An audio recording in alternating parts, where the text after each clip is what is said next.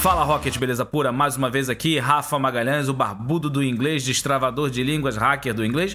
E essa aqui agora é a nossa nova série, A Jornada. Nessa série desse podcast, a gente vai estar colocando todo o processo que a gente passou, toda a jornada que a gente teve que encarar nos últimos três anos. Então não perca, se liga, se inscreva no nosso canal e olha, para novidades como essa e muitas outras, não deixe de checar, de ir lá verificar o nosso site www.rafamagalhães.com. Eu espero você lá, hein? Então hoje nós vamos para a segunda aula de duas matérias.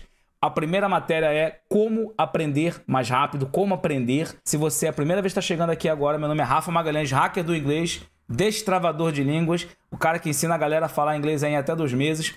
E aqui está a nossa jornada, perfeito? Como aprender sozinho, a gente falou que o importante de aprender sozinho é falar inglês. Falar inglês é super importante, falei isso com vocês. Vocês já têm conteúdo sobre falar inglês, vocês estão acompanhando a sua jornada, então não precisa eu ficar batendo na mesma tecla nesse projeto do A Jornada. Nesse projeto da jornada, a gente vai focar em outras coisas. Na última aula, eu falei que você aprende quando adquire uma informação que gera uma ação que apresenta um resultado e esse resultado é igual ao resultado esperado. Pessoal acredita que você aprende quando você aplica aquilo que você conhece. Na verdade, você não aprende quando você aplica aquilo que você conhece. Você não aprende quando você aplica aquilo que você teoricamente estudou, pegou informação. Não. Você realmente aprende quando aquilo que você aplicou gerou uma ação e essa ação gerou o resultado esperado. Então, o que é o resultado esperado? Resultado esperado é aquilo que você planejou no teu resultado. E se for melhor ou acima daquilo que eu esperava, Rafa? Isso quer dizer que eu não aprendi? E se for pior daquilo que eu esperava ou abaixo do que eu esperava? Quer dizer que eu não aprendi? Sim. Em ambas as situações, você só aprende que você está no caminho certo, mas que é necessário que você continue até que os resultados sejam exatamente esperados. E se for pior ou abaixo, você continua até que você tenha exatamente os resultados exatamente como esperado. Isso significa que você aprendeu. Exemplo: caixa de supermercado. Se você já trabalhou de caixa na vida, se você conhece alguma pessoa que já trabalhou de caixa, se você já viu, por exemplo, um caixa de um banco, conhece algum bancário que já foi caixa, minha mãe aposentou no Banco do Brasil e ela teve muitos anos de experiência como caixa. Aliás, eu lembro muito bem, trabalhava muito, minha mãe, para criar a gente. E uma das coisas que atrasava a vinda da minha mãe para casa era justamente quando ela fechava o caixa dela e dinheiro ou faltava, quer dizer, foi abaixo do que você esperava, ou dinheiro sobrava. Pois é, quando você fecha um caixa e você tem mais dinheiro do que você deveria ter, isso também é um problema. Isso quer dizer que você não fez a coisa certa, alguma coisa aconteceu. E aí ela ficava lá horas e horas e horas até a conta bater. Quando a conta batia, voltava-se para casa. Então, moral da história: se você não alcança o resultado que você espera, não quer dizer que você aprendeu. Foi uma cagada. Até se for um resultado positivo, e se você não esperava esse resultado positivo, aquilo foi uma cagada, foi uma sorte. Você está apostando. Não existe cagada no processo. Ah, você aprende, você sabe o que você está dizendo, quando o resultado que você está recebendo é exatamente aquilo que você espera. Perfeito? Então, isso foi. Estou dando uma revisão. Na última aula, eu falei sobre o processo de dor e como aprender. Eu considero três estilos de aprendizado. Se você for pesquisar na internet, a internet diz que são quatro. Perfeito? Eu não concordo que são quatro e vou te dizer por quê. O primeiro estilo de aprendizado, isso é bom você descobrir quem você é, é uma excelente maneira de você acelerar o seu processo de aprendizado, é entendendo como que você aprende. Então, muitas pessoas aprendem de forma visual. Aqui, número um, primeiro estilo de aprendizado é o visual. O camarada gosta de aprender de forma visual. Outro camarada gosta de aprender de forma auditiva, perfeito?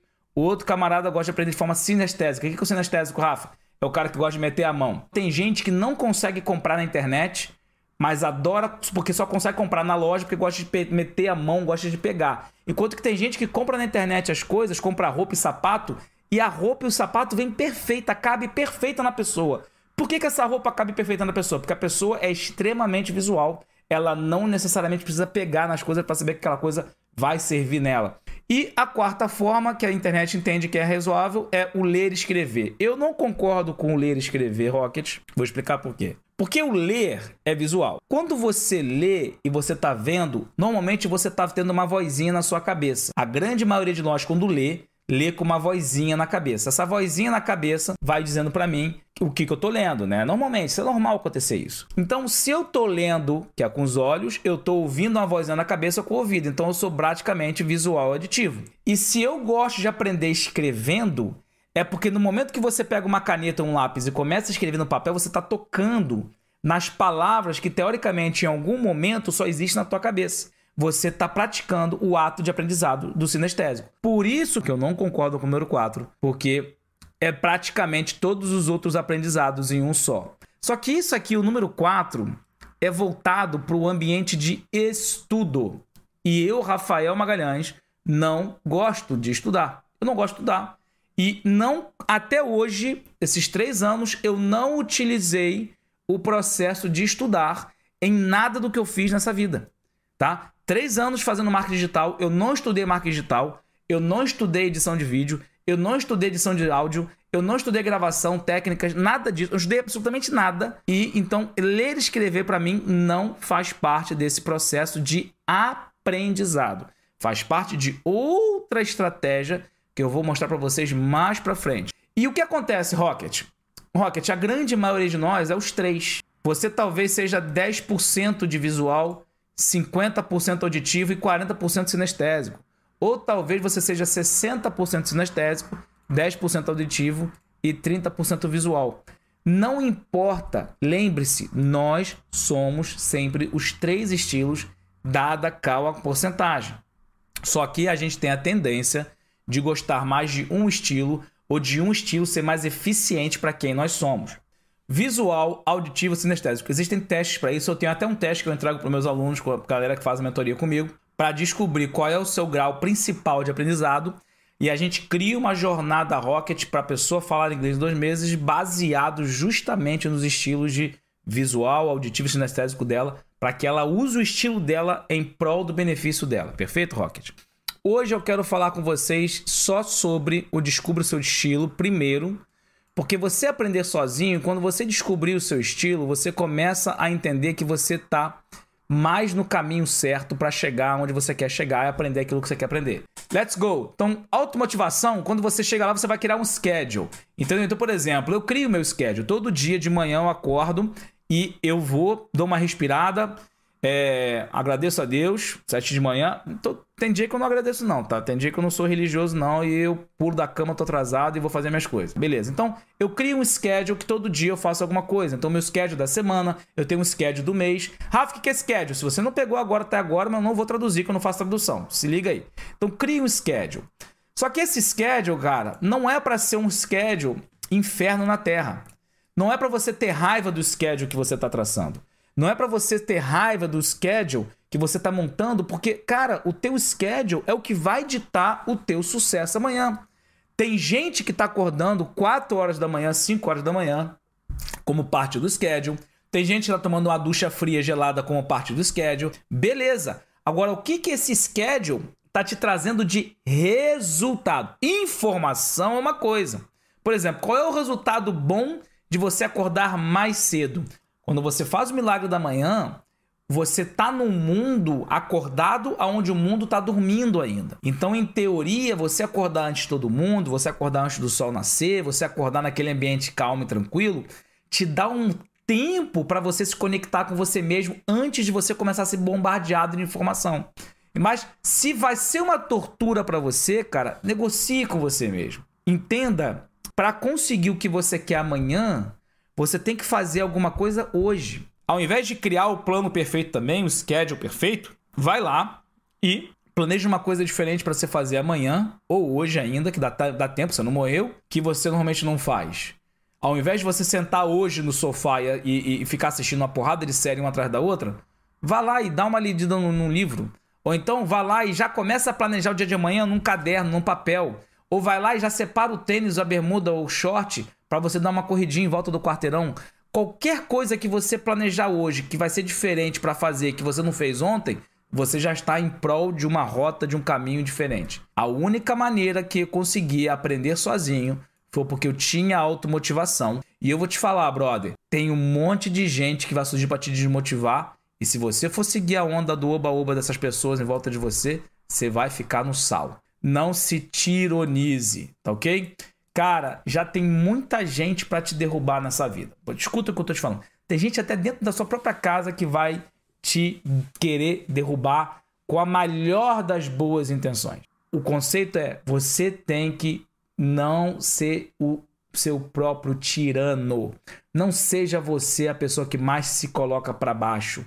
Já tem muita gente que vai te colocar para baixo. Já tem muita gente que vai querer te dar uma rabo de arraia. Já tem muita gente que vai querer te dar uma rasteira.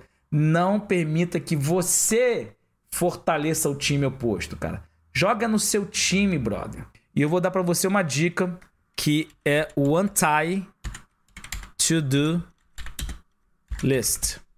Beleza? Você já ouviu falar no to-do list, né? Já ouviu falar no to-do list. Até gente que não fala inglês já ouviu falar do to-do list. Ah, amanhã o, o, o meu to-do list vai ser: eu vou acordar cedo, eu vou dar uma caminhada na, na, no, na praia, eu vou fazer 30 flexões, 40 abdominais. Amanhã é isso. Isso é o seu to-do list. Beleza? É o list de coisas que você faz que tem que ser to-do. Que tem que ter ser do. Você pegou? Você tá pegando, né? Beleza. Só que aí, o que, que eu criei? O que, que eu vi? O que, que eu identifiquei? O que, que eu apliquei na minha vida? Eu apliquei agora o anti ou anti-to-do list. O que, que é o anti? Essa foi a maior sacada para eu não ser o meu próprio vilão. Para eu não ser o meu próprio tirano. Quando eu criei o anti-to-do list, eu deixei de ser o meu vilão. Sabe aqueles dias, Rocket, que você vai lá e você, cara, tudo aquilo que você planejou fazer você não faz? Já, já, mas você, mas você olha para um lado, olha para o outro, você não sabe para onde o tempo foi. Já aconteceu com você isso, Rocket? Quando você faz o untitled do list, no final do dia, você vai sentar e você vai ver o seu to-do list, você vai ver o seu schedule, você vai ver o que você planejou, e do lado você vai ter essa caixinha do Untitled do List. Isso aqui eu faço muito no Trello, tá? Eu vou dar uma aula de vocês para vocês no como usar o Trello também. Ah, eu tinha planejado ir na academia hoje, não fui, mas eu andei 10 mil passos que o meu que o meu relógio marcou que eu andei. Ah, eu não consegui fazer as minhas páginas da internet que eu tinha programado, mas eu consegui gravar um vídeo na rua. Então, eu não consegui fazer tudo que estava na minha lista de to-do, mas eu consegui fazer uma porrada de coisa que é o que você fez. Você não ficou à toa nesse dia, você não ficou fazendo bosta nenhuma. Você fez uma porrada de coisa, não foi o planejado, mas você fez. Então anota, porque aí no final do dia, você vai conseguir, nesse processo de você revisar teu dia, você vai conseguir olhar para trás e ver um dia de sucesso. Então a gente ainda não aprendeu a ter uma vida organizada, a gente ainda não aprendeu a alcançar o sucesso ou, ou ser produtivo se eu não consigo seguir o planejamento que eu criei. Mas não seja o seu tirano, não seja o seu maior inimigo nessa história. Vá lá e cria uma anti-to-do list. Mesmo que você não tenha planejado no final do dia, você vai lá e anota tudo aquilo que você fez para você se sentir bem, ficar vitorioso, dormir feliz e pelo menos lembre-se que coisas que você já fez, você não precisa fazer de novo. Volta lá e tenta de novo no dia seguinte. Porque lembre-se, lembra que a gente falou isso aqui? Como é que se aprende? Se aprende da seguinte maneira: processo de dor. Você erra e tenta de novo. Não conseguiu? Deu certo ou deu errado? Tenta de novo e vai fazendo até conseguir. É isso aí, Rocket. Esse aqui foi mais um episódio do A Jornada. E para você não perder os próximos episódios, não deixe de verificar rafamagalhães.com, www.rafamagalhães.com e se cadastrar lá para você estar tá sempre atualizado das nossas novidades.